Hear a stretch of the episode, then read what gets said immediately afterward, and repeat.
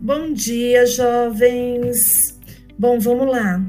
Hoje é um dia muito especial, né? Nós estamos numa live aí, de olho no futuro, né? É, todas as nossas audições eram antigamente eram presencial. Nos dias de hoje a gente vai estar tá fazendo aqui online. Sejam muito bem-vindos, tá? Hoje nós vamos então é, falar com o nosso convidado Rafael, tá? Meu nome é Roseli, eu sou assistente social aqui no Espro, atuo na filial de Campinas, sou no polo de Jundiaí, tá? É com muita honra e orgulho que apresento aos nossos jovens aprendizes e demais convidados o nosso palestrante, Rafael Saad Fernandes. Ele é gerente de projetos na empresa Beneficência Portuguesa que nos brindará com a palestra intitulada Escolha de Carreiras, Impacto Social. Nossa, que legal, né? Vou falar um pouquinho sobre o Rafael. Então, o Rafael é graduado em Letras pela USP, mestre em Ciências Humanas e Sociais pela UFAB, né, UFABC, especialista em gerenciamento de projetos pelo Senac São Paulo, especialista em educação e saúde pelo IEP no Hospital Sírio-Libanês, tá? Então, nesse momento, eu vou passar a palavra né, para o nosso convidado, Rafael, para que dê início à nossa palestra. Aproveito, Rafael, para agradecer em nome do ESPRO e os nossos jovens aprendizes a sua gentileza, parceria, né, cedendo um pouco do seu tempo por nos agraciar com a sua história profissional, né, experiência, conhecimentos adquiridos, que serão muito enriquecedores e contribuirão muito para as futuras escolhas profissionais do nosso jovem. Viu, Rafael? Seja muito bem-vindo. Nesse momento eu vou passar a palavra para o Rafael. O Rafael vai conversar com vocês, jovens. É, tendo perguntas, vocês podem colocar aí no chat, que no final, né, o Rafael vai falar uns 40 minutos. No final, eu vou transmitir a pergunta de vocês para ele, ok? Seja muito bem-vindo, Rafael.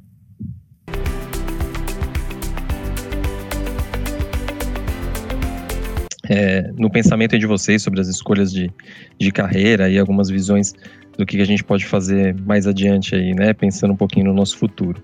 É, eu dividi aqui a minha fala em, em, em três, é, em quatro blocos, né? Vou tentar ser breve aí para a gente ter bastante tempo é, para conversar um pouco, debater e responder um pouco as dúvidas de vocês.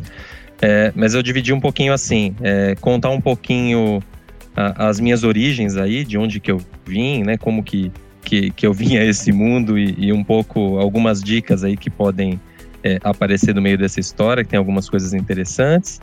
É, esse percurso de, de, de, formação mais acadêmica, assim, como que eu, quais foram as escolhas que eu fiz, é, algumas escolhas que talvez eu não tivesse feito e que podem dar aí alguns insights para vocês também pensarem. É, depois um pouco como que foi esse início de carreira profissional e, e como que eu, eu, fui fazendo algumas escolhas de educação é, continuada, né? Pensando que não adianta mais a gente é, ter aquela formação, fazer alguns cursos e achar que acabou ali, né? Então vou contar um pouquinho outras coisas que eu resolvi fazer no meio do caminho. É, e aí, é, por fim, é, as experiências que eu tenho tido trabalhando na, na, área da saúde, né? Que é o que é o, o curioso dessa história, né? Vocês ouviram que a Roseli é, comentou que eu fiz letras, né? E aí eu vou contar para vocês como que eu fiz letras e acabei indo parar é, trabalhando na área da saúde, né? Acho que talvez seja interessante para quem está na dúvida, assim, de, de, de, escolhas de carreira, também não, não, não, se preocupar tanto, porque talvez a carreira vire do avesso e você acabe fazendo uma outra coisa completamente diferente do que tinha imaginado inicialmente, tá? É, então, é, é, vou, vou fazer, assim, um, uma fala mais geral, assim, pensando é, é, contando essa trajetória e trazendo assim algumas dicas que eu, que eu daria aí para alguém é, que está fazendo uma escolha aí de, de, de, uma carreira profissional. Eu acho que o seu, seu áudio tá, tá aberto aí, Roseli. Tá aí. legal. Tá, então assim, é, começando aí um pouco nessa, nessa trajetória Origens, que eu acho que tem algumas coisas é, que podem ser experiências interessantes, né? É, vocês viram que meu nome é, é, é, uma coisa bem maluca, né? Bem, bem brasileiro, assim, né? É Fernandes, né? É, um, é uma mistura que não seria possível em nenhum outro lugar do mundo, acho que só no, no Brasil, né? É, esse Fernandes é, é, um, é um sobrenome de, de família espanhola.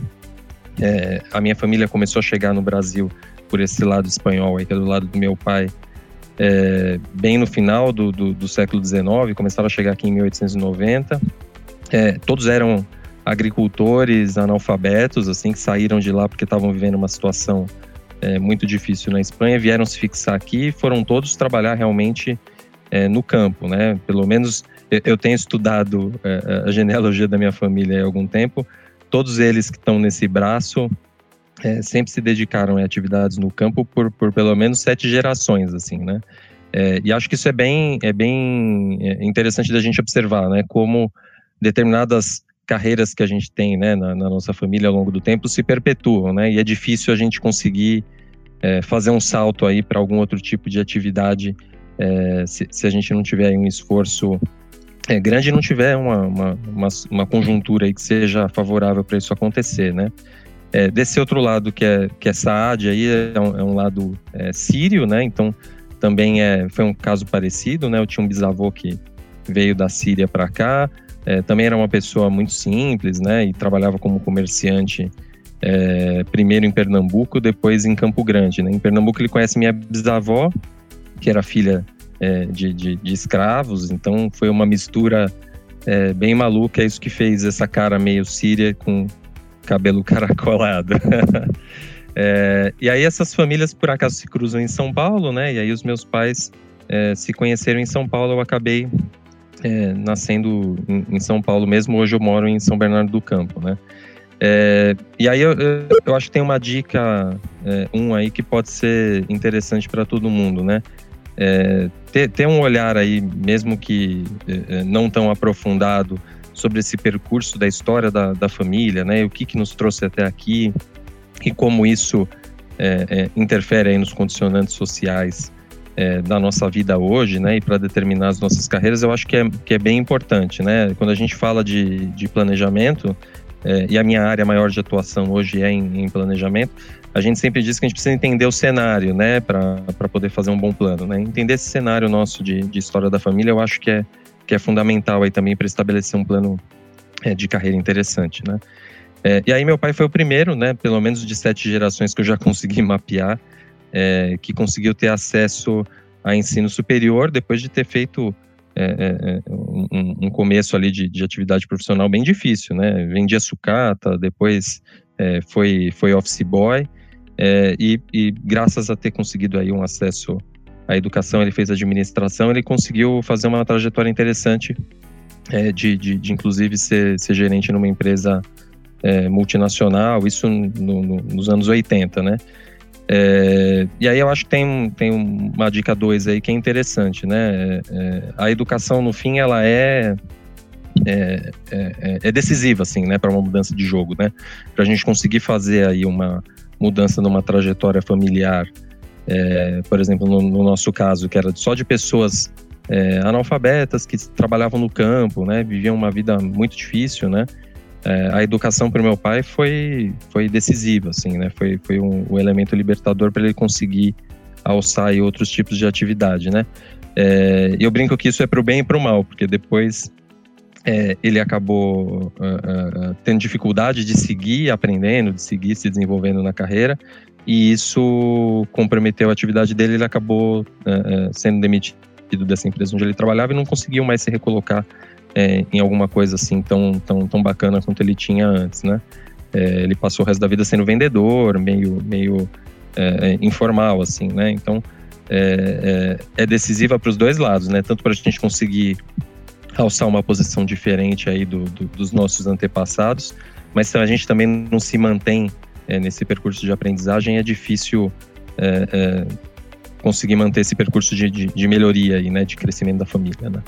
É, e a minha mãe tem um, tem um caso curioso também, que ela, ela era datilógrafa e, e, e, depois, na época que começa essa coisa da informatização aqui no Brasil, ela consegue trabalhar na IBM, trabalhou em vários bancos como digitadora, né? Naquela época a gente tinha uma pessoa que era profissional em digitação, né? Que só trabalhava digitando, né? Ela passou muito tempo digitando cheque, digitando coisas assim, né?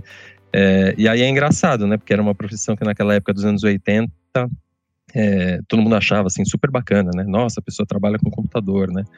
Era uma coisa assim super inovadora, né? E no fim é uma carreira que hoje já não existe, né? De, de uma pessoa que simplesmente digita, né? Digitar faz parte do cotidiano de todo mundo que está no mundo do trabalho, né? Não, não, não tem uma profissão dedicada para isso, né?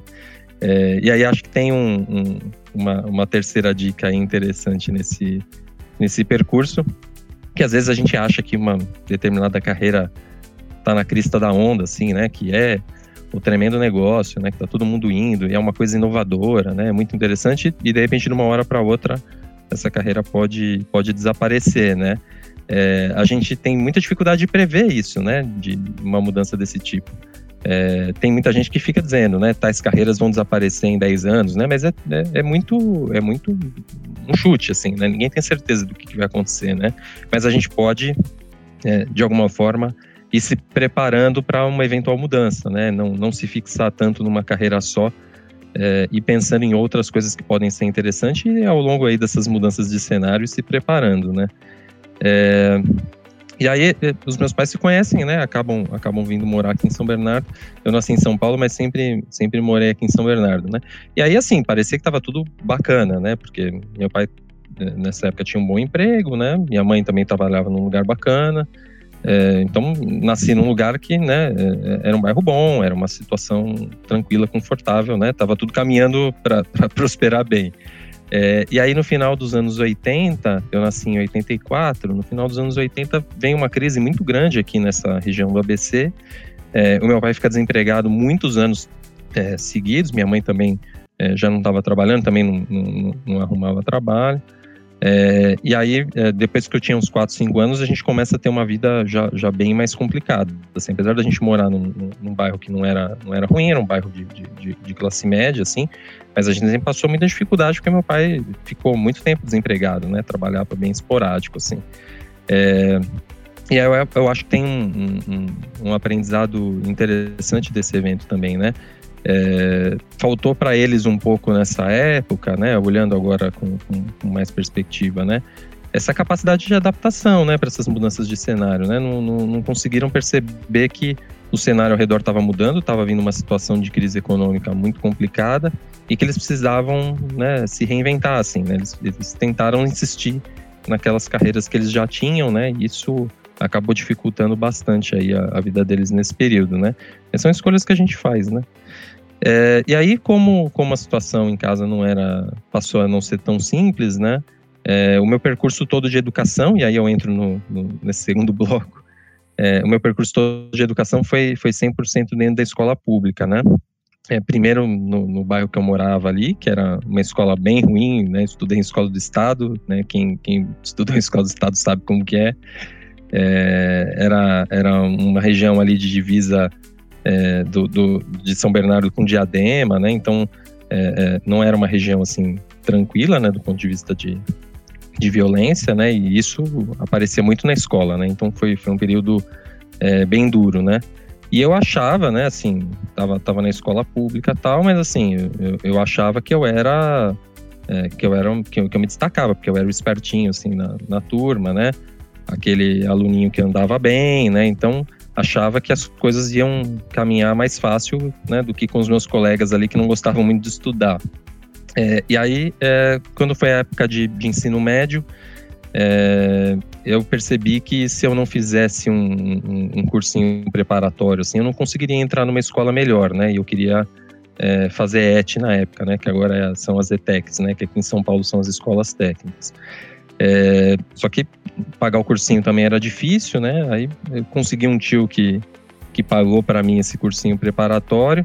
E aí foi um, foi um choque, assim, né? Porque eu achava que eu era o bom aluno que sabia bastante, né?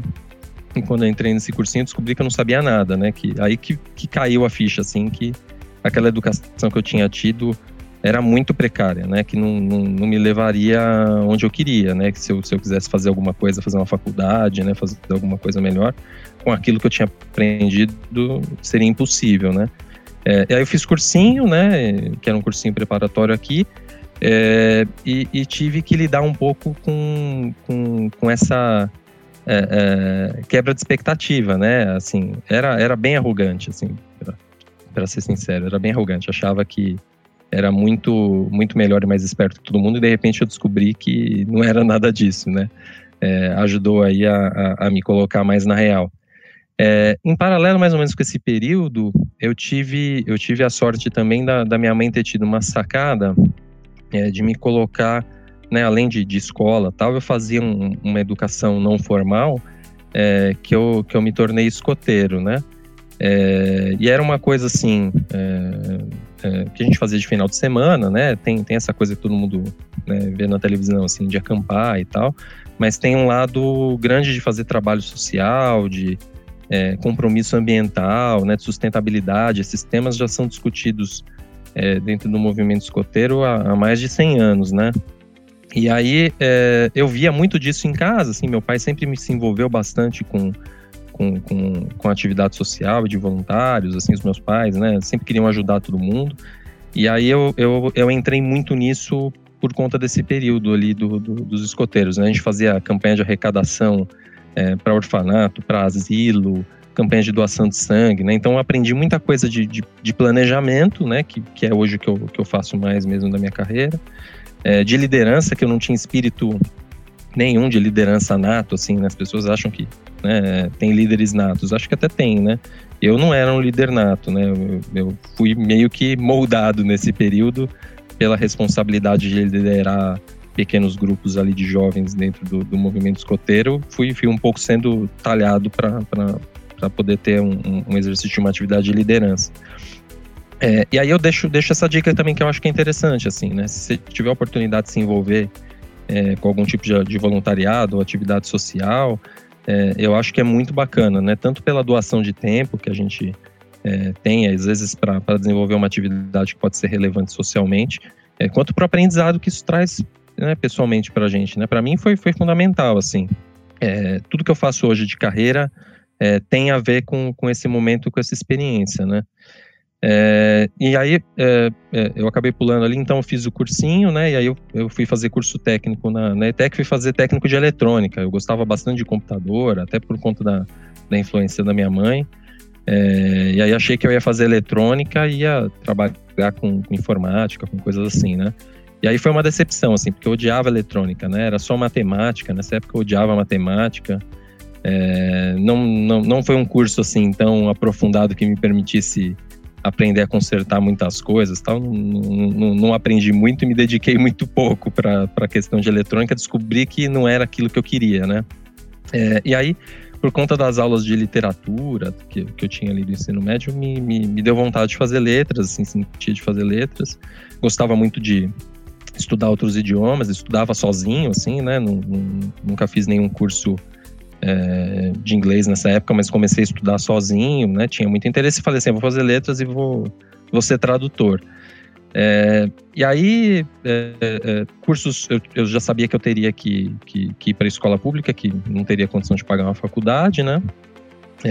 E aí eu pensei assim, vou fazer tradução, tinha um curso de letras, tradução em São José do Rio Preto, da Unesp, e aí eu falei assim, ah, vou, vou, vou tentar por esse caminho, é, vou tentar USP também, né, e, e, sou, conheço muito, estudo muito, né, vou, vou passar nesse negócio, né, e aí tomei um nabo no, nos dois, assim, né, não passei em nenhum dos dois lugares, né, e aí foi um, foi um outro banho de água fria, assim, né, de novo aquela arrogância que, que, que fez eu, eu, eu achar que que conseguiria e, e, não era tão simples, né?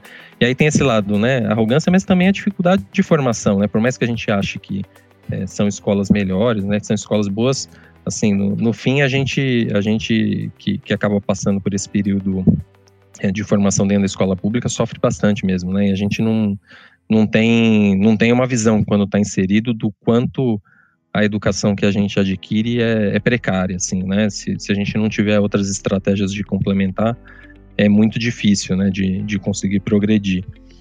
É, e aí é, é, eu já sabia que ia precisar fazer um cursinho se eu quisesse fazer faculdade, é, e eu precisaria criar alguma forma de, de, de, já começar a trabalhar, né? Porque nessa altura eu já estava com, com, com 17 anos, né?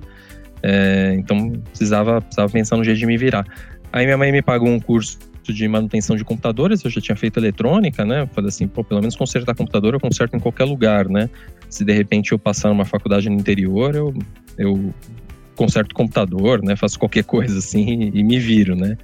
É, aí fui fazer curso de, de manutenção de computador, é, fui muito bem, assim, na, nessa atividade e tal. O meu professor na, na, na escola onde eu estudei é, pediu demissão, me, me contrataram no lugar dele como professor. E aí eu comecei a dar aula de, de manutenção de computador e fazia cursinho, né?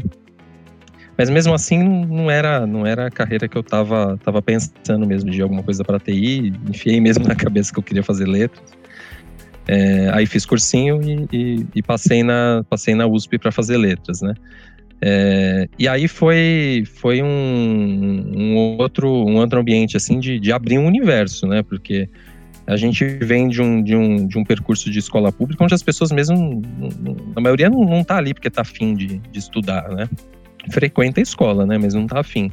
E de repente eu me vi num ambiente onde, assim, a maioria das pessoas tinha vindo desse universo, mas parece que tinha afunilado ali só quem realmente tinha, tinha muita vontade de, de, de estudar e de aprender, né? Era um ambiente diferente, assim, de, de não ter conversa paralela, não tinha bagunça, não tinha essas coisas, né? Todo mundo era super focado, assim, de, de estudar. E isso foi, foi, foi, bem, foi bem positivo para mim.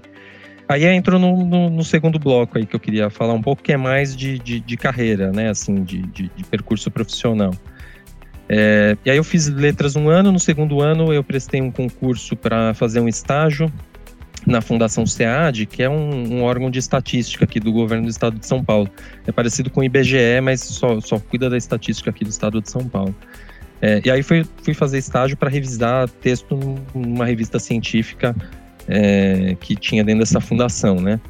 E aí foi legal que o pessoal que trabalhava comigo trabalhava muito com pesquisa, com análise de informações, de políticas públicas, coisas desse tipo. Comecei a aprender isso, comecei a me envolver em atividades de pesquisa desse tipo e a gente fazia um projeto para estudar é, o impacto do, do, dos empregos nas atividades culturais é, dentro da economia. Então, poxa, eu fazia letras, gostava de coisas de cultura, comecei a me interessar por economia por conta disso, né, políticas públicas, foi um, foi um ambiente bem rico, assim. Aí fiquei um ano e meio lá fazendo estágio, aí prestei um concurso para a Prefeitura de São Bernardo para trabalhar como auxiliar de biblioteca. Fui para uma biblioteca de escola ajudar ali a organizar a, a, a biblioteca, contar história para criança, coisas assim, né? Eu ainda estava na faculdade. E aí foi, foi interessante assim, porque eu fiquei um ano na escola mesmo, né, ali contando história, arrumando os livros, essa coisa assim de, de, de biblioteca. É, e aí o, o, meu trabalho chamou atenção na, na, na, equipe que fazia a gestão das bibliotecas. Aqui em São Bernardo tem quase 100 bibliotecas escolares, assim.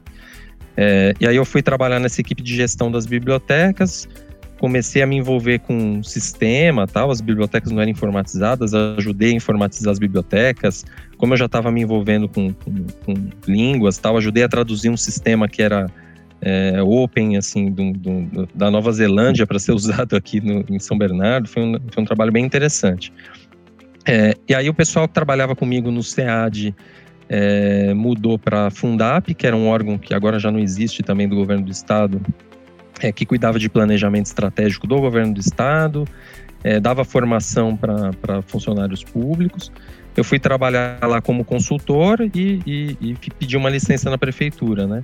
Aí fiquei trabalhando como consultor lá três anos, num projeto de pesquisa também de, de economia criativa, né? Que a gente estava olhando para impacto de atividades é, culturais na economia uh, do estado de São Paulo agora como um todo, né?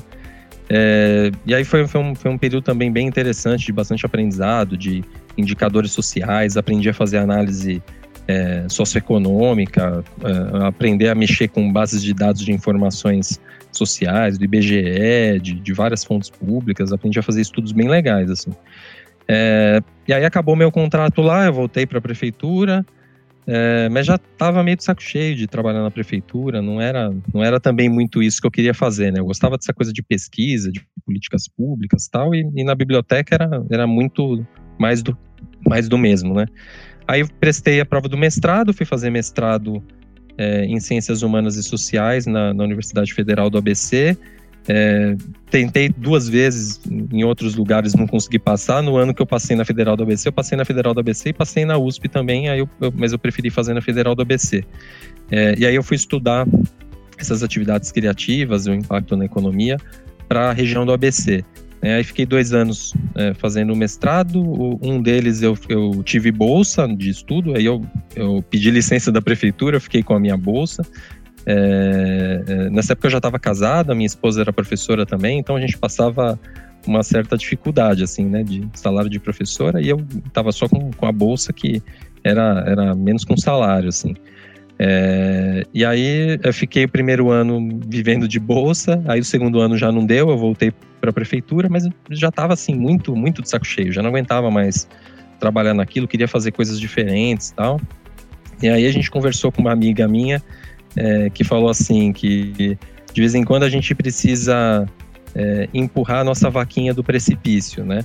Ela falava assim que às vezes a gente está acostumado ali até a nossa vaquinha, que a gente tira o leite, mama, tá tudo tranquilo ali, tá fácil. E às vezes a gente precisa empurrar essa vaquinha do precipício para pensar que pode ter outras alternativas ali para a nossa vida, né? Então nesse momento empurrei a vaquinha do precipício e dei uma, uma guinada total assim de, de carreira, né? É, uma pessoa que trabalhava comigo na Fundap, a esposa tinha assumido como diretora de um, de um hospital é, que o sírio-libanês fazia a gestão, que era um hospital público, mas que estava sob a gestão do, do Hospital Sírio-Libanês. E aí ela me convidou para ir para lá para trabalhar com, com a parte de informação, organizar o planejamento do hospital. Eu nunca tinha trabalhado com saúde, mas já tinha trabalhado com algumas coisas de planejamento. É, e aí eu arrisquei, larguei, larguei a prefeitura e fui para lá. E aí foi, foi talvez uma das decisões melhores que eu tenha tomado, assim, porque me apaixonei totalmente por trabalhar com saúde, não tinha nada a ver com, com a minha formação, nem de letras, nem, nem do meu mestrado, que eu estava olhando mais para economia, é, mas me apaixonei, assim. Aí foi uma escola de, de conhecer saúde pública, de conhecer realidades sociais diferentes, assim, foi, foi muito rico, né? A região do Grajaú, aqui em São Paulo, é uma das regiões mais vulneráveis socialmente da, da, da cidade, assim, é muito pobre, muito difícil, é, as pessoas dependem muito desse hospital, e a gente tinha, assim, um, um trabalho de compromisso muito grande ali com, com, as pessoas que viviam ao redor, né? Aí fui trabalhar com planejamento estratégico lá, mas me envolvi com, com tudo que vocês imaginarem dentro do hospital. Reorganizar fluxo de paciente, é, projetos de obra, projeto de qualquer coisa que tenha dentro do hospital, eu, eu me envolvi de alguma maneira. É, esse trabalho chamou bastante atenção do, do, do sírio-libanês em si, né? Porque ele fazia a gestão do hospital, mas não, não, não, eram as mesmas equipes, né? Chamou atenção lá esse trabalho, me, me chamaram para trabalhar no Sírio, numa área de consultoria que fazia projetos de, de responsabilidade social para outros hospitais é, públicos e filantrópicos. E aí eu fui, fui para lá é, trabalhar como consultor na equipe, e, mas eu nem ficava em São Paulo, no, no, onde é a sede do Sírio, né? É, ficava mais no, no, Rio de Janeiro, que a gente fez um projeto lá para alguns hospitais públicos do Rio de Janeiro, de planejamento estratégico, de melhoria de processos para hospitais. É, e fiquei bastante tempo também no Rio Grande do Sul, é, num projeto que era para montar um, um hospital de reabilitação no interior do Rio Grande do Sul. É, e aí é, é, um, é, uma, é uma dica também que eu deixo aqui. É, esse, por exemplo, é um projeto que a gente foi fez um tremendo estudo para colocar o hospital de pé. Era um hospital que já estava construído, mas não estava funcionando. A gente fez um tremendo trabalho. fiquei seis meses praticamente morando no Rio Grande do Sul para fazer o projeto dar certo, o hospital voltar a funcionar. É, e o governo do Rio Grande do Sul não teve recurso é, para fazer o hospital funcionar. Então, assim, às vezes o, o, o projeto é bom, é, tem um propósito bacana, mas não, não dá certo, né? Até hoje esse hospital não está totalmente ativado, isso já faz uns seis anos. É, então, assim, né, às vezes não dá certo, mas não é ruim, assim, o, o que eu aprendi é, nesses projetos eu uso até hoje em, em outros projetos que eu desenvolvo. É, e aí, de, depois eu me envolvi num projeto muito bacana que me permitiu viajar praticamente o Brasil inteiro, é, que era um projeto que a gente chamava Lean nas Emergências, que é um projeto para acabar com superlotação é, em hospitais públicos. A gente fazia uma ação é, de capacitar as pessoas dos hospitais para conseguirem organizar melhor os processos e tirar pacientes do, do, do corredor dos hospitais. E aí eu fui para muitos estados fazer esse projeto, foi muito legal, chamou muita atenção, e aí me promoveram para a área de, de estratégia e planejamento estratégico do Sírio, É, aí foi a primeira posição que eu, que eu trabalhei como gestor mesmo, né? Que eu era, que eu era gerente da área, que eu tinha minha equipe, né? E aí foi, foi bem interessante. Eu passei a ser responsável é, pelo planejamento do Sírio Libanês como um todo, né? Tanto dessa parte é, de negócio, mesmo dessa parte privada, né? De hospital, é, esse lado que a gente vê aí na televisão de celebridade político tal, fazia esse lado de planejamento, mas também das atividades de, de responsabilidade social, né? Então, o Sírio tem esses hospitais públicos que ele faz gestão, que não ganha nada para fazer isso, é, é uma atividade social. É, e desenvolve uma série de projetos é, em parceria com o Ministério da Saúde de capacitação e de consultoria para hospitais públicos. Então, eu, eu passei a fazer o planejamento dessas atividades todas. É, fiquei dois anos nessa atividade, aí depois me convidaram para ser gerente da área de consultoria do Sírio, que era onde eu tinha começado no Sírio, eu fiquei gerente dessa área. É, fiquei dois anos e meio nessa atividade. E aí, assim, o, o que eu não tinha conhecido ainda do Brasil, eu, eu, conheci nesses dois anos e meio. Assim. Em dois anos e meio, eu visitei 20 estados diferentes. É, eu praticamente não conheço nada desses estados, tá? só conheço hospital, aeroporto e hotel. Mas foi bem, foi bem interessante, assim. E aí a gente fez um trabalho de, de consultoria para recuperar hospitais endividados ou que estavam superlotados, é, ou hospitais que o diretor tinha saído preso por alguma coisa de corrupção e que precisavam ser é, consertados. Eu, eu, me envolvi em uma série de projetos desse tipo, é, projeto de obra de novos hospitais em alguns estados. E depois, quando começou a pandemia, a gente fez vários projetos de, de protocolos de Covid, assim, para 99 táxi, para a Associação dos Shoppings, para indústrias de tudo quanto é ramo que vocês imaginarem, é, é, mineradora no interior do Pará, foi um, foi um percurso bem bacana. E aí eu entrei no, no, no, no, último projeto, talvez aí mais, mais relevante que eu tenha feito, que talvez vocês tenham ouvido falar alguma coisa, é, que foi o Todos pela Saúde do, do Itaú. Né? O Itaú fez uma parceria com o Sírio, e o Itaú, nesse período da pandemia, fez uma doação de, de 1 bilhão e 200 milhões para ações de enfrentamento aí da pandemia. É, e aí eu, eu, eu, fui convidado a ser um dos gerentes de projeto dessa iniciativa. Eu fiquei praticamente um ano e meio envolvido nisso, 24 horas por dia, 7 dias por semana. Assim. Então, quando começa a pandemia aqui no Brasil, mais para março do ano passado, em abril a gente já começou esse projeto. E aí a gente foi fazer um programa de doações é, imenso de ventilador mecânico, de é, máscara, álcool gel para o Brasil inteiro. Todos os estados a gente fez algum tipo de, de doação. Doação para a construção das fábricas de vacina é, do Butantan aqui em São Paulo e da Fiocruz no Rio. É, eu ajudei no, no, planejamento geral dessas ações e fiquei com, com alguns projetos que, que eu tocava mais diretamente, né?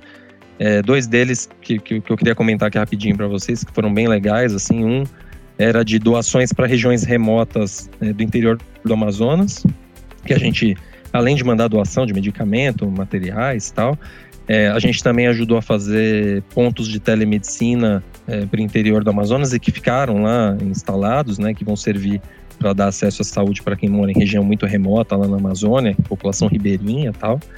É, foi muito bacana e de usinas de geração de oxigênio para alguns hospitais lá no, interior do Amazonas também. É, que vocês viram ali na televisão como que foi a situação no, no, Amazonas, né, de falta de oxigênio, foi muito complicado.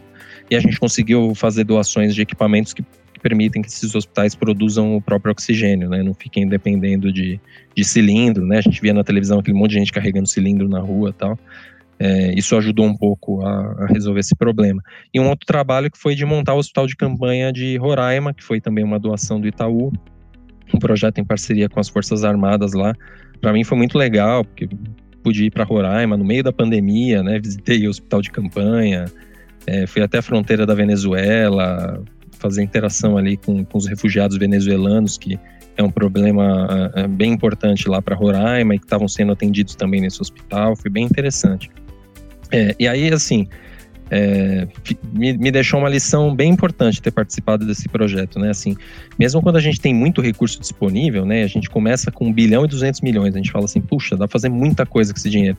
É, se a gente não tiver um bom planejamento, é, é muito difícil ir adiante e é muito difícil é, gastar o dinheiro. Parece que é fácil, mas não é, né? Para fazer o bem, para fazer uma coisa de impacto direcionada, é bem difícil. Assim, então a gente gastou praticamente um ano e meio para conseguir usar esse recurso da melhor forma que a gente imaginou que, que, que poderia ser aplicado e, e, e, trouxe muito impacto, né? É, e a outra coisa que eu acho que é bem importante também que eu aprendi muito com esse projeto é que é, ter uma rede boa de contatos, conhecer muitas pessoas é, é, muito importante. Assim. Foi a coisa que mais me ajudou a, a fazer esse projeto dar certo. Hoje eu consigo encontrar alguém que eu tenha contato em qualquer estado do Brasil para fazer algum projeto relacionado à saúde por conta disso, assim.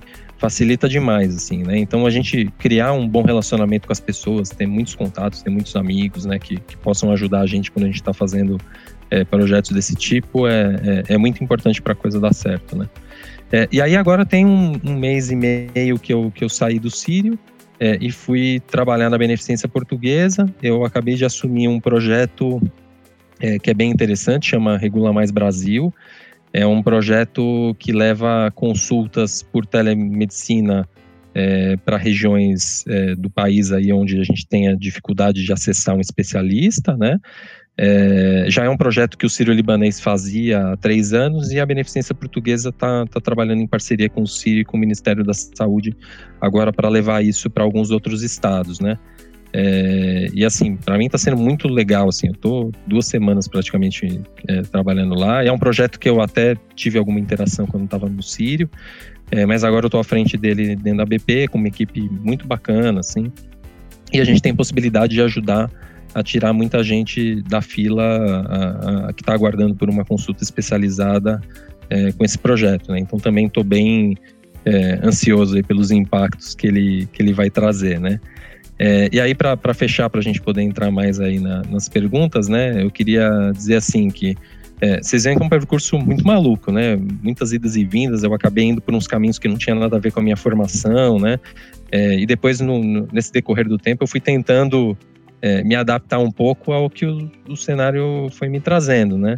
É, mas queria dizer assim que é, a coisa mais importante que a gente tem nesse, nesse percurso de carreira aí de, de, de formação e de, e de trabalho é aproveitar a viagem, assim, né? É, eu não, não, não, fiquei muito é, escolhendo coisas, eu, eu, eu, acabei me deixando mais escolher pelas circunstâncias e fui, e fui curtindo o que foi aparecendo, né? Entendi que eram coisas é, que foram sendo preparadas para mim e fui, e fui seguindo, né? É, mas eu sempre tentei é, trazer comigo esse propósito de deixar o mundo um pouco melhor do que eu encontrei, né? É, é uma coisa que eu aprendi lá atrás com os meus pais, é muito martelada na gente é, dentro do, do, movimento escoteiro, né? E, e, e, eu levo isso muito forte comigo, assim, que eu não posso é, passar por algum lugar, né? Passar por aqui, passar pela terra sem deixar é, algum legado importante, né? Deixar alguma coisa é, relevante para a sociedade. É o que me move todo dia, por isso que eu, que eu acordo de manhã e vou trabalhar, né? É, e acho que a gente tem que se preocupar com isso não só é, pelos nossos filhos, né? Mas, mas, porque a gente sente prazer de fazer isso, né? Porque acha que é importante é, e gosta de fazer, né? Então, hoje eu trabalho numa coisa que eu gosto muito, tem um impacto é, bem relevante, assim, gosto demais do, do, que eu faço, das pessoas com quem eu trabalho. É, e acho que é, a gente tem que tentar se direcionar para construir histórias assim, né? De, de coisas que a gente possa depois contar para os filhos ou que os nossos pais é, possam ver e, e, ter orgulho do que a gente está fazendo, né? É, espero que isso tenha sido é, interessante aí para vocês pensarem aí de trajetória e fico aberto para responder as perguntas de vocês, se vocês tiverem interesse em alguma coisa específica aí de como que é essa área de responsabilidade social, como, como um mercado de trabalho, alguma coisa, eu estou disponível aí para responder. Tá? Obrigado.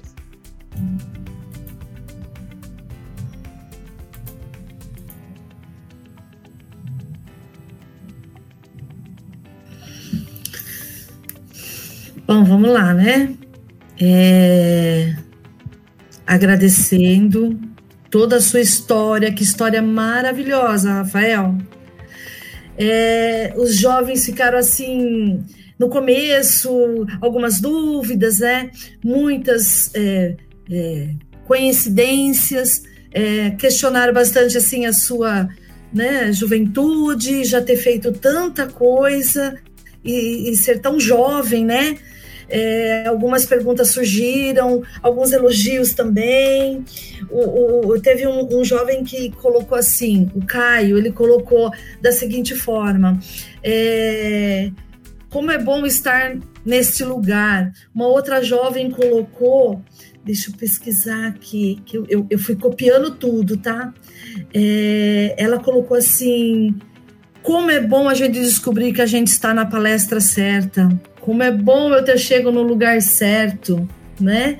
É, é a, a Vitória, Ramone, aquele momento que você viu que escolheu a palestra certa.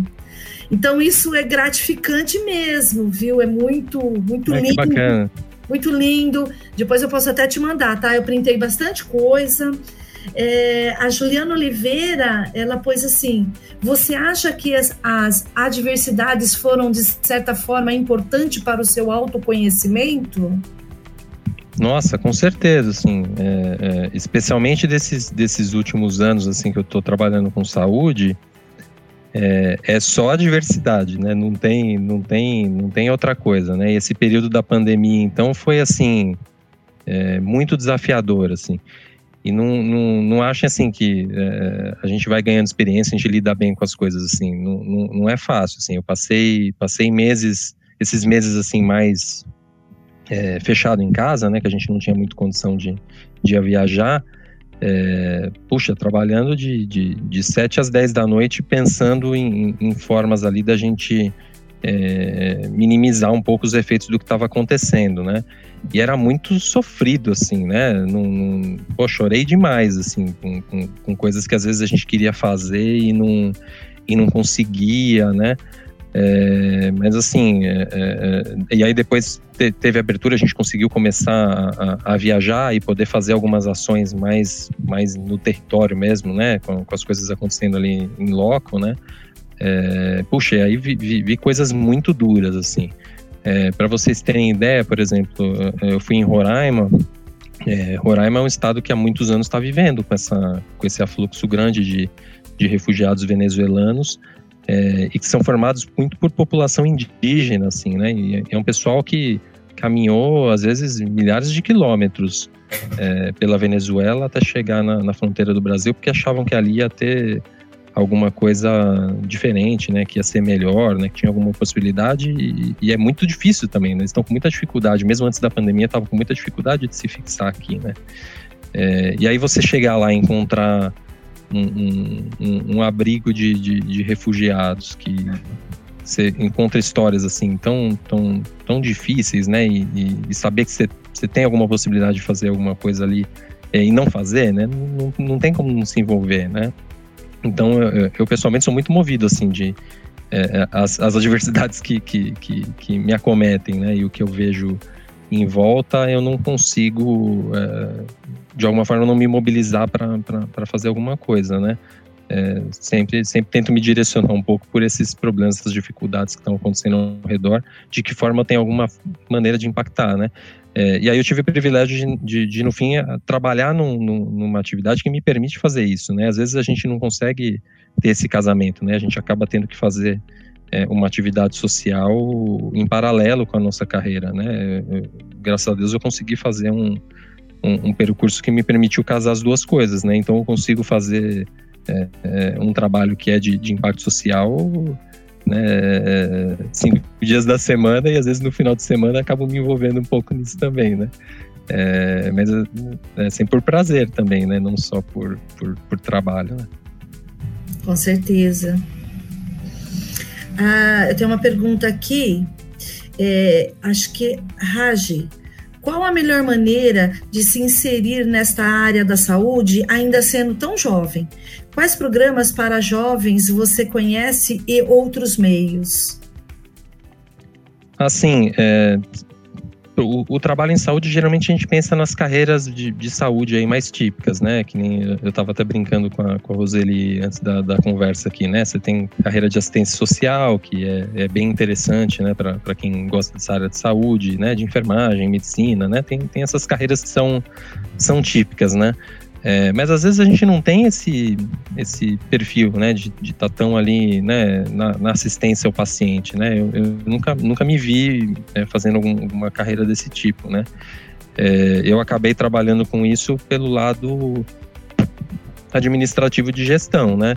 É, o que me propiciou esse tipo de trabalho, na verdade, foi ter me envolvido com planejamento e com gestão de projetos. Que eu, que eu, se, se eu tivesse que fazer alguma recomendação de, de, de cursos, de, de, de formação para seguir, para trabalhar com essa área, ou, ou de saúde, ou é, de responsabilidade social, é, são, são talvez as competências mais importantes que a gente precisa adquirir, independente de de, de formação, de, de, graduação que você tenha feito, de cursos técnicos que você tenha feito, é, ter conhecimento de gestão de projetos e de planejamento é, é o que vai levar mais longe, assim, né? De conseguir fazer, fazer atividades mais interessantes, né?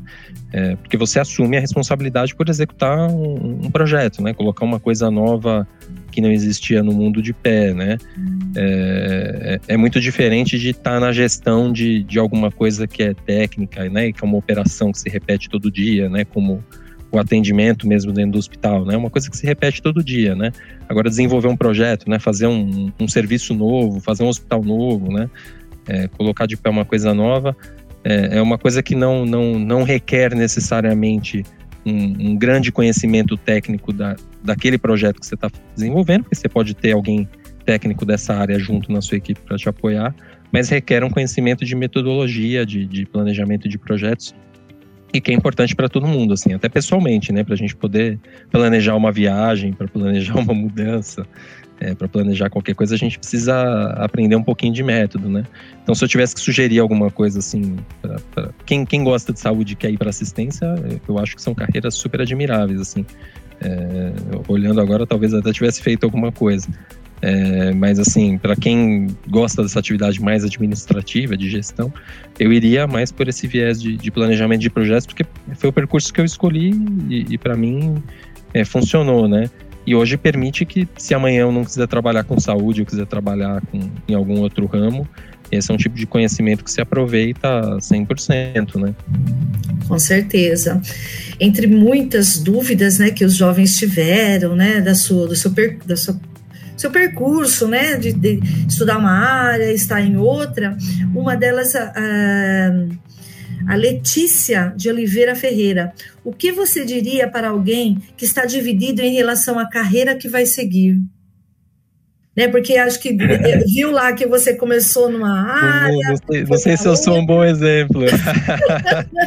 então, acho que época... é uma pergunta legal, né? Nessa época que eu, que eu tava para definir faculdade, eu tava, eu tava bem indeciso em três coisas. As pessoas ficavam falando assim, pô, mas não tem nada a ver uma com a outra. É claro que não tinha nada a ver uma com a outra. Se, se tivesse a ver, era fácil de escolher, né? É, eu tava sempre pensando em fazer letras, assim, que é, que é o que eu já queria. Era um desejo, assim, mais, mais profundo, era de fazer letras. É, mas por conta desse meu envolvimento com tecnologia, tal, sempre pensei mesmo de fazer ciências da computação, fazer alguma coisa de, de, de tecnologia da informação, tal. É, então tinha tinha isso na cabeça e queria fazer biologia, mas assim, é, é biologia eu gostava bastante, até hoje gosto bastante, me ajuda demais, né? Porque para conversar com médico, com, com, com enfermeiros é sempre útil. É, e aí eu fiquei, fiquei bem indeciso, assim, ao, ao longo do, do, do, primeiro ano ali que eu estava estudando para a faculdade no, no, no, outro que eu fiz cursinho, que aí você tem mais contato, né, com o professor de várias áreas, né, e são pessoas legais, assim, né, você, se inspira um pouco nas pessoas, você quer, quer escolher uma carreira que tem a ver com, com alguma matéria dessas que você gosta mais, assim, né, é, e aí eu, eu, eu, acabei escolhendo letras, mas no fim... É, é eu acabei nem, nem, comentando muito, mas a única experiência que eu tive de trabalho é, que era mesmo letras, assim, né, que tinha diretamente a ver com o que eu estudei, foi seis meses que eu dei aula voluntário de, de francês, né, porque no fim eu fiz, eu fiz letras português e francês. É, eu dei seis meses de aula voluntária de francês, foi a única experiência que eu tive, assim, e esse tempinho que eu trabalhei de estagiário, né, é, o, o, resto do tempo eu nunca trabalhei com isso, mas eu uso todo dia o que eu, o que eu, o que eu fiz de, de graduação, né? Parece que não tem nada a ver, mas tem super a ver, né? É, letras a gente aprende muito é, é construção de discurso, análise de discurso, é, a, a, própria redação, a gente escrevia demais, fazia muito trabalho escrito, né? Então hoje eu acabo me diferenciando um pouco de outros profissionais que estão na saúde, porque né, quando é o momento de redigir um projeto, é, de, de, fazer uma leitura de um texto técnico, esse tipo de coisa, para mim é um pouco mais fácil do que para outras pessoas que não tiveram essa formação, né? Então, apesar de, não, de eu ter feito letras, né, e o caminho natural era ser professor ou ser tradutor, eu nunca fiz esse caminho, mas eu uso todo dia, né? E, e, ser um pouco gestor, assim, na verdade, né? Trabalhar na gestão de equipes é sempre trabalhar muito com discurso, né? Com, com, com mobilização das pessoas, né? Você precisa convencer as pessoas a, a trabalharem contigo, né? Não é, eu nunca trabalho muito é, por exercício da força, né? No grito, né? Tem alguns lugares que a gente vai trabalhar, as pessoas gritam com a gente, né? É, eu, eu não, não, gosto de trabalhar assim, eu gosto de que as pessoas se sintam mobilizadas a trabalhar comigo, porque a gente tem uma causa é, em comum aí para trabalhar juntos, né? É, e construir esse tipo de discurso mobilizar essas pessoas é, tem técnicas também para isso e a gente aprende isso é, um pouco também nessas carreiras. Então, para mim, é, foi útil. Eu continuo, continuo usando todo dia esses aprendizados, né? É, e mesmo das outras coisas que eu tive de formação, né? Eu uso, uso muito, assim, né? É, eu fui estudar muito para economia. Eu uso isso quando eu estou desenhando um projeto, que eu tenho orçamento, eu tenho que entender é, o contexto socioeconômico em que esse projeto vai acontecer, né? Entender essa população. Então, esse tipo de coisa vem muito é, da, da, da, análise econômica, né? Então, uso também, né? Então, é, no fim, não tem nada que tenha sido um aprendizado desperdiçado, assim, né? É, eu acho que às vezes a gente sofre um pouco na, na, na, escolha porque acha que aquilo vai ser determinante, né? Às vezes você faz essa faculdade e a hora que terminar faz outra, né? Vai fazer uma especialização numa área que não tem nada a ver, né? Não, não, não sofra tanto, assim, né? Se é um aprendizado que você acha que vai ser importante para você agora, mergulha de cabeça e, vai, né? Depois a gente, a gente não tem um compromisso com, com o erro, né? De de repente ter escolhido uma carreira errada. Eu acho que não, não vai ter escolha de carreira errada, né? Você vai ter um aprendizado que talvez use mais ou use menos, né? Mas vai ser sempre importante aí para a nossa carreira e pessoalmente, né? Legal. É, a gente não. Eu tenho muitas perguntas, mas a gente não tem tempo hábil, né? Eu vou fazer mais uma, talvez eu consiga fazer mais né? Duas, vamos dizer. É, a Stephanie de Oliveira, ela pôs assim: Bom dia. Qual a dica você daria para quem quer trabalhar com projetos social, é, sociais igual você? Então, assim, o, o, talvez reforçar um pouquinho o que eu comentei ali, né? Tra fazer, fazer algum tipo de formação em, em gestão de projetos a gente ainda não tem muitos cursos, não tem curso de, de graduação para isso, né? Mas são cursos de especialização. Né? Então, eventualmente você tem uma carreira que você, você acha interessante, né? Tá, tá mais voltado para a saúde, tá mais voltado para é, projetos sociais mesmo, é, sei lá, habitação, né? Tem, tem, tem muitas frentes para a gente trabalhar, né? Então, você pode de repente escolher uma graduação que tem mais a ver, né? Que vai ter um conhecimento técnico que pode ser útil para essa área, e depois fazer uma formação em, de especialização, né? De gerenciamento de projeto, ou fazer algum curso, né? É, é livre mesmo, né, de, de, de, planejamento, de gerenciamento de projetos. Eu acho que é, que é, que é a coisa talvez mais importante, né. É, hoje está aparecendo muita formação nessa área de, de é, responsabilidade social, ambiental, né, virou um, um, tema da moda, assim, especialmente esse ano, explodiu, assim, né, a gente já faz isso há décadas, né, mas parece que agora as empresas acordaram para esse tema e, e mesmo empresas que não têm esse cunho filantrópico, social, estão se estruturando para fazer trabalhos mais nessa área, né? É, se vocês pesquisarem por ESG, vocês vão encontrar é, infinitas referências por, por coisas desse tipo, né? Que são é, é, é, um, é, uma, é uma adoção de uma mentalidade de, de, de preocupação com o ambiente, com sustentabilidade é, do ponto de vista social e governança das empresas, né? Está é, sob essa sigla ESG.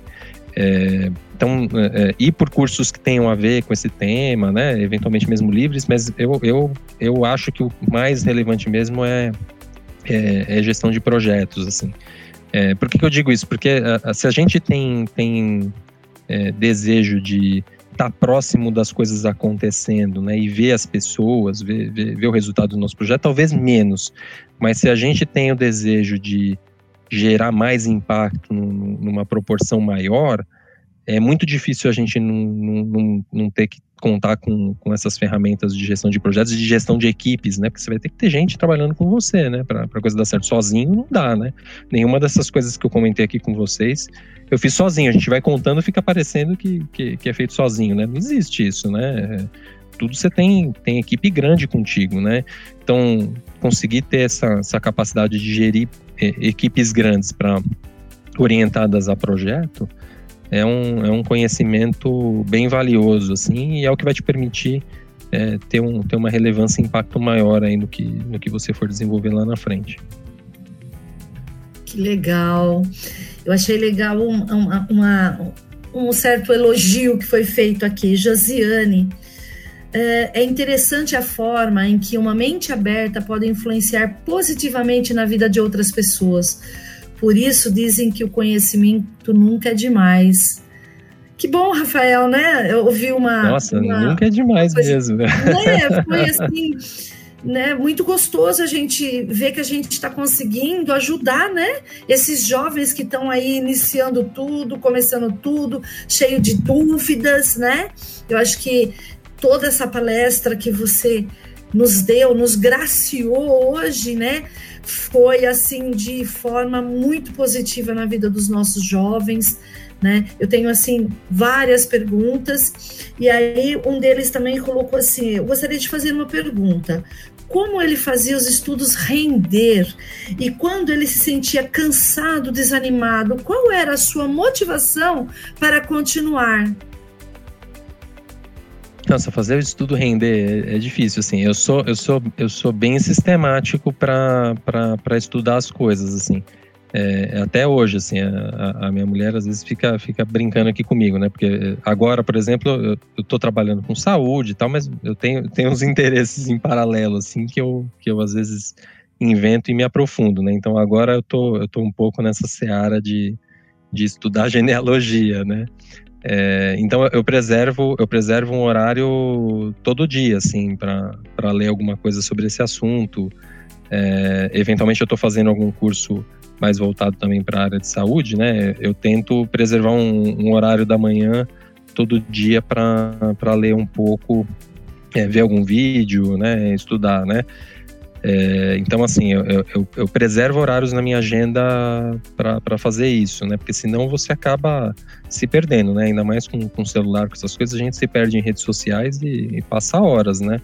É, essas horas aí, se você transformar em horas de ler um livro ou de né, fazer alguma pesquisa, alguma outra coisa, né? É, é dá para fazer muita coisa com esse tempo, né? Não sei se vocês já olharam aí o número de horas que vocês ficam em redes sociais, né? No, geralmente o celular mostra ali, né? O, o número de horas converte essas horas em horas de, de estudo, que você vai ter um, um tempo disponível monstruoso, né? É, mas eu sou sistemático, assim, né? Tem gente que tem dificuldade de ser tão, tão sistemático, mas depois que você começa é, duas, três semanas preservando um horário mais rígido para desenvolver uma habilidade, você, você acaba indo meio automático, né? Todo dia você, você faz. Então, eu, eu, sugeriria ser, ser, metódico, assim, ser sistemático, ter uma agenda sua é, com seus horários programados, assim, de, de estudo. E não, não precisa ser horários muito longos. Eu, eu, faço isso uma hora por dia, assim, né? É o tempo que eu tenho também, né? Não, não dá para fazer, trabalhar, né? E, e ainda dedicar muito tempo para outras coisas, né? É, mas eu tento ser sistemático de fazer isso todo dia, né? Acho que isso ajuda bastante a gente criar ritmo, né? E quando eu fico cansado, caço uma coisa que não tem nada a ver com isso para fazer. Por isso que eu tenho esses hobbyzinhos outros, assim. Né? Eu gosto de genealogia, eu gosto de, de colecionar moedas. Então, quando eu tô de saco cheio, aí eu vou para alguma dessas coisas que não tem nada a ver com o que eu trabalho, tal, que é para esfriar a cabeça e, e, pensar um pouco em outras coisas, depois eu volto, né? Então é, é a estratégia que eu tenho um pouco para fugir do cansaço também. Que bom, Rafael, muito obrigada, né? Nosso tempo esgotou. Eu acredito que os jovens gostariam aí de ficar a manhã toda conversando com você. Foi aí muito gostoso. É, os jovens estão te elogiando demais, tá? Agradecendo pela palestra. É, eles gostariam de saber se eles têm aí, se você poderia divulgar, né, seu Instagram, algum lugar que eles gostariam de conhecer mais você, é, saber mais sobre você. Inclusive tem uma jovem aqui que falou que a Yasmin, acho, que ela falou que ela trabalha como uma jovem aprendiz lá também no Beneficência Portuguesa, legal. que legal, né? Então eu só tenho que agradecer muito, né? Eu só tô vendo aqui no chat do, do, do, do, YouTube só agradecimento, né? Muito obrigado por tudo, Rafael. Muito tá, obrigado, tá, obrigado mesmo. Obrigado a vocês aí pelo convite e por todos vocês aí que assistiram, tá? Eu, eu assim, eu tenho Instagram, mas eu, eu, eu juro que eu não, não consigo usar aquilo com, com muita frequência. O que eu uso mais, assim, se vocês quiserem acompanhar um pouco esses projetos que eu tenho feito, né, um pouco essas coisas, eu, eu, eu uso o LinkedIn, assim, né? É, e, e para quem está pensando mesmo nesse, nesse universo aí de, de carreira tal, se, se não usa, comece a usar, assim, né? É, tem muita referência, você acaba trocando muita experiência, tem sempre gente compartilhando artigos, textos interessantes, assim, de, de, de áreas profissionais, né? É, então, eu, eu, se quiser me acompanhar, vai ter que me achar por lá, porque no Instagram eu uso muito pouco. Tá bom? Que Mas bom. eu fico à disposição, vocês têm meu nome, vocês vão encontrar meu contato lá também. Se quiser mandar uma mensagem, trocar uma ideia, fico super à disposição também. Ok. Rafael, muito obrigado. Jovens, Obrigado muito obrigado. É um. É, detalhe, Rafael, nós chegamos um número de 982 jovens assistindo que legal, que a sua legal. palestra. Muito obrigada. Espero que tenha impactado um pouquinho a vida de vocês, é inspirado algumas coisas, tá bom? Com certeza. Muito um obrigado, prazer. viu? Até. Tchau, tchau. Tchau.